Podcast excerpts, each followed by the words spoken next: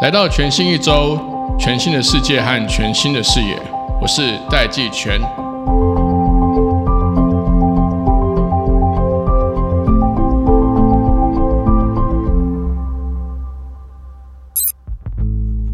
台湾从二零一五年到二零二二年，新南向十八个国家的贸易额从九百六十四亿美元成长到一千八百零三亿美元。大家知不知道这些贸易的出口究竟是发生在哪些国家？又有哪一些国家的市场值得我们长期的关注跟发展一个策略性的合作关系？今天这一集，我们特别邀请到中华经济研究院台湾东南亚国家协会研究中心主任徐尊慈徐主任，跟我们很详细的分析，究竟新南向我们真正有机会的国家有哪一些？如果我们很集中在大家所谓的双印，就是印度和印尼。除了他们市场庞大、人口众多之外，适不适合我们的制造业过去设厂？我们又应该怎么样去跟他们讨论贸易协定，还是引进外劳，还是直接投资设厂？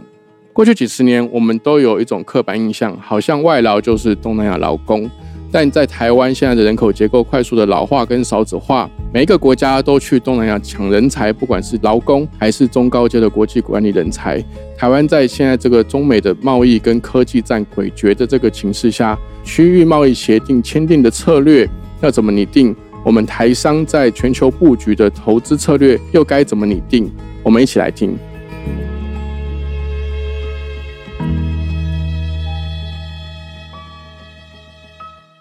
主持人好，各位听众朋友，大家好。我就直接切入正题。我们看到这个数字，关于新南向的数字。那新南向它定义是是有十八个国家，它的贸易额从二零一五年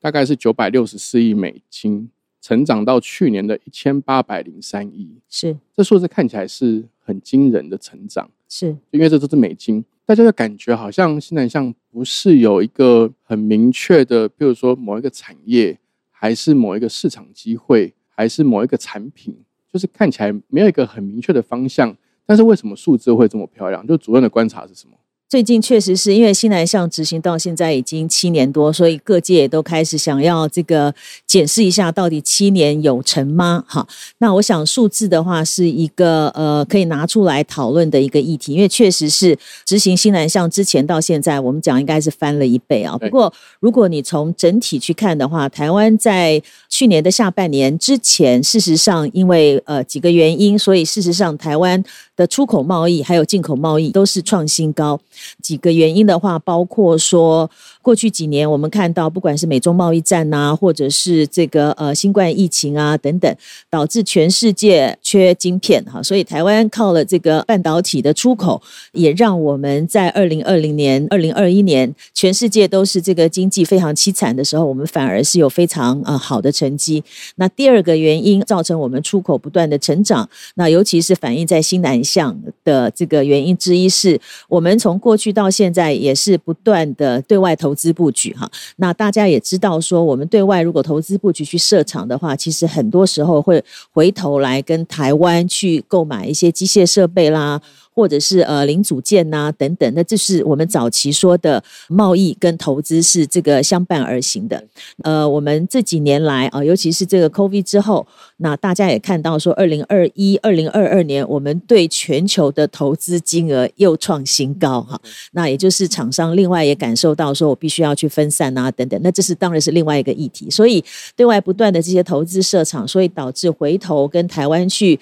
采购各种各样的这个中间材啊设。备啊，零组件的这些比例又比过去高很多。那另外几个比较 minor 的原因，就包括说这个能源的价格啊，等等等等。所以总体来看的话，是我们这两三年不只是对全世界的贸易啊，包括这个出口，包括进口，不断的创新高。那反映在我们对新南向国家的进出口贸易的话，也是有非常好的成绩。所以第一个当然是因为 coffee，我们的这个晶片突然。可能是因为恐慌啦，可能是因为需求加剧，因为远距的工作啦，这个智慧型的设备的需求上升，甚至电动车是它已经开始进入成熟期。那对于晶片的需求变高，车用晶片对，所以我们的出口贸易额不单只是对新南向的这十八个国家成长，对其他的国家也都成长。对美国，对对美国也 是在成长。第二个就是主任刚刚有提到说，因为我们的对外投资也增加，所以我们投资了这些新南向这十八国之后，回过头来跟台湾采购投资项目，一定是投资自己，可能是上游或下游。是所以这是过去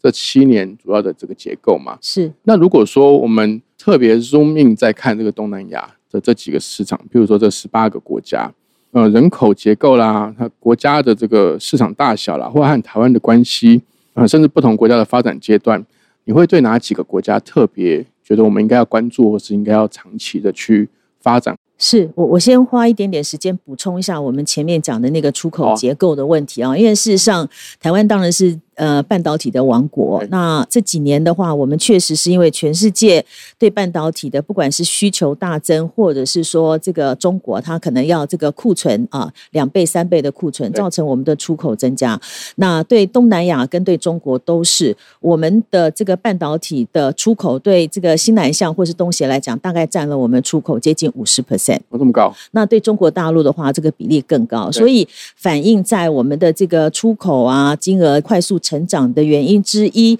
是因为某一些单一的产业，所以这当然是一个呃好的现象。可是从另外一方面来看的话，也显示说我们的产业结构跟我们的出口结构也是非常非常集中，那这就是另外一个所谓的这个有风险的问题。所以这是有关于产业结构跟出口结构的问题。那回过头来看您刚刚讲的这些新南向的国家啊，我觉得如果说从这个呃贸易跟投资两个层面来看，那现在在新南向的国家里头，呃，十个东南亚的国家，然后六个这个南亚的国家，主要当然是印度。那另外呃一个是这个澳洲，一个是纽西兰。这十八个国家里面，对台湾来讲最重要的，或者是说贸易金额上面最重要的是新加坡，它跟台湾的关系非常的密切。那再加上新加坡本来就是东南亚的一个转口的一个 hub，所以我们每一年对这个新加坡大概都是有三四百亿这样子的贸易额。那一部分是进到了新加坡，另外的话是进到了它周边的国家。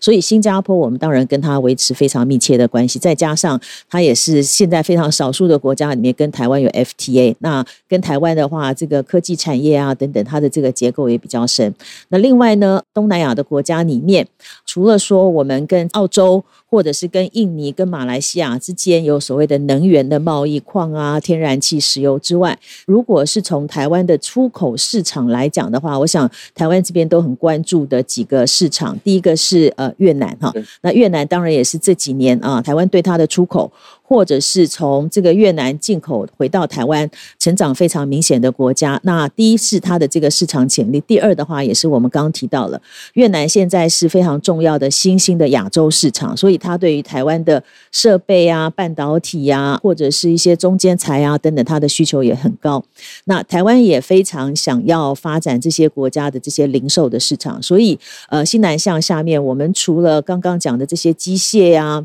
半导体呀、电子零组件之外，那政府一直希望能够 promote 一些产品啊，包括说我们的药妆、我们的一些医材，或者是说跟这个民生啊等等有关的一些东西。或甚至是说这个隐形眼镜啊等等，那可惜的是说这些属于这个 end product，就是最终产品，目前为止它的这个成长有，但是它的金额不高。那另外我觉得几个比较可以注意的。地方是这个双印啊，双印的话，一个是印度，一个是呃印尼，那这两个都是非常非常重要的市场，因为它的这个人口啊，还有它的整个经济的规模。但是比较可惜的是，到目前为止，我们跟印度之间的双边贸易去年创新高，但是也只有八十几亿美元。那占我们的这个出口比例的话呢，事实上大概是一点多趴左右。那印尼的话呢，这个金额更小，而且我们跟印尼之间的这个贸易，如果拿掉这些能源的话，其实它的比例更低，所以也显示说，其实我们的贸易啊的往来是不太均匀的。对这些特别有潜力的市场，应该要想办法来加强拓销。好，那我想进一步跟主任请教，譬如说双印印度跟印尼，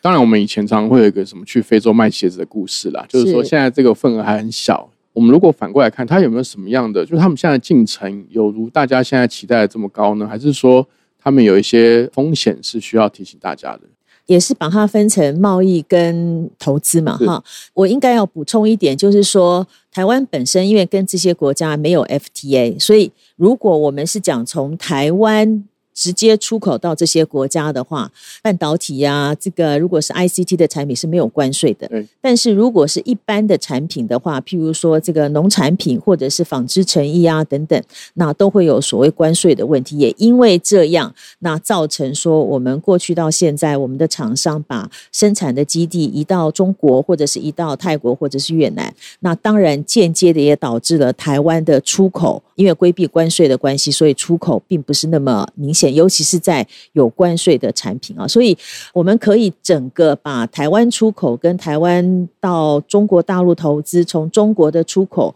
或者是台湾到越南投资，从越南的出口，把它整个加总起来的话呢，其实。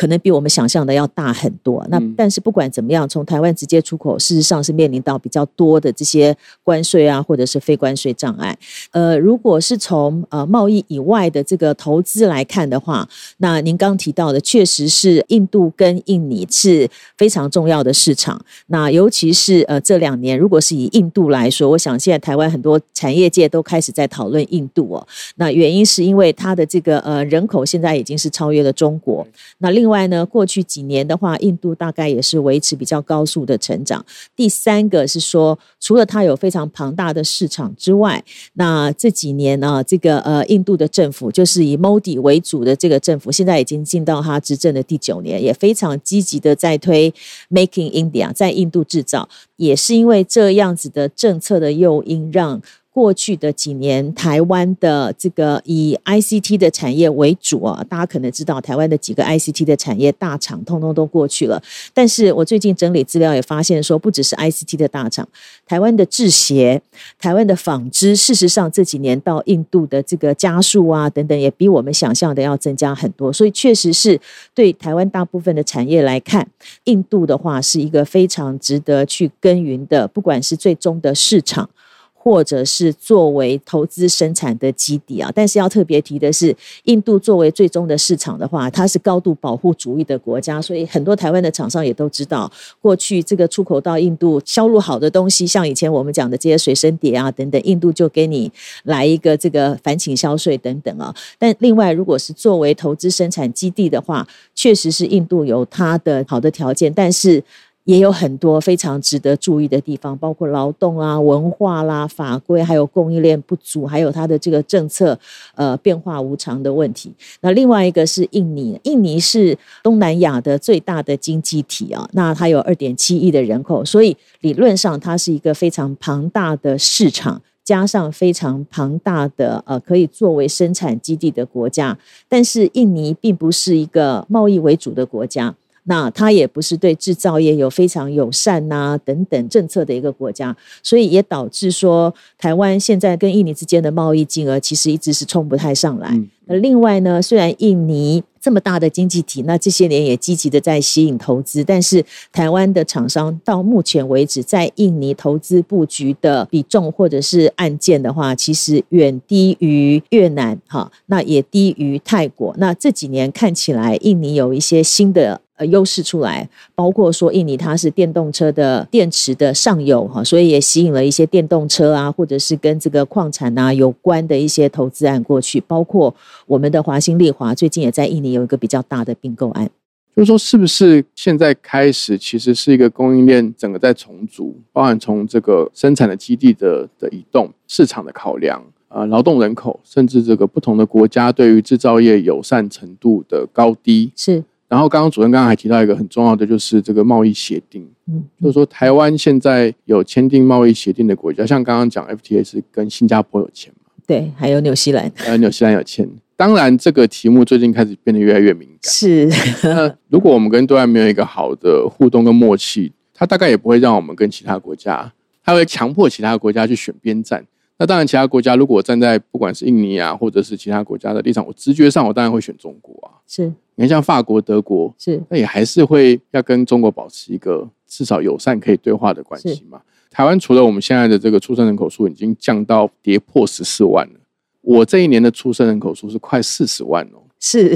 但去年一整年的出生人口数是不到十四万哦。所以这个在可预见的未来，台湾的劳动的结构已经不是过去靠人口红利这样的一个状况。那当然，对于我们的这个人均所得啦、生活水准的要求啦、国民素质的提升啦，甚至还有现在在讨论的这个缺电的能源政策等等的，还有这个欧盟它要课征碳税或碳权交易这个新的全球暖化或温室效应的这个挑战。台湾的这个贸易协定是不是真的需要整体的重新来思考？说我们到底跟美国、中国、日本、印度或东南亚的这个关系，还是说有没有一个很清楚的路线是已经浮现出来了？我想。过去到现在的执政党，不管是呃蓝营或者是这个绿营啊，其实他们在执政期间，在经贸发展上面都会把。对外洽签这个 FTA，或者是参与区域经济整合这件事情，当成是一个非常重要的目标。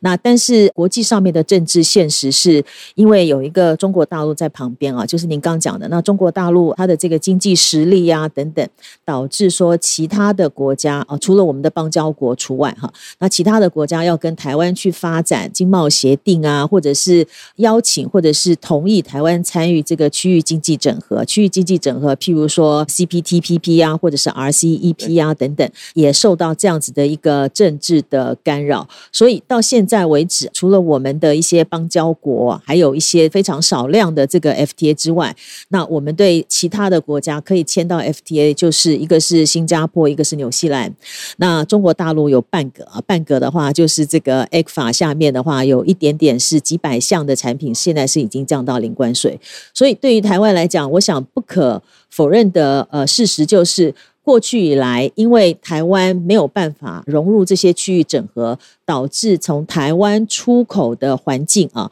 跟我们的竞争对手韩国啦。泰国啦、日本啦，甚至是中国大陆比较起来的话，我们是处于一个比较不利的地位。那这也是为什么我们的厂商从过去到现在一直非常努力的到海外去布局的原因啊。到海外去布局的原因，除了当地的这个劳动力、当地的工资等等，那当然一个非常关键的原因就是，厂商如果是到这个越南去投资设厂。它就可以利用越南的 CPTPP，或者是越南跟欧盟的 FTA，然后出口到这些国家，享受零关税。那厂商如果是到中国大陆去设厂的话呢，那他现在他就可以用 RCEP，或者是中国跟东协啊，甚至譬如说 RCEP 下面中国跟日本也开始这个互相降低关税，他也可以呃利用这样子的好处。所以对台湾来讲的话，当然是呃影响很大。那直接的影响的话呢，呃。也有分不同的产业别，所以我们刚刚讲的这个，嗯，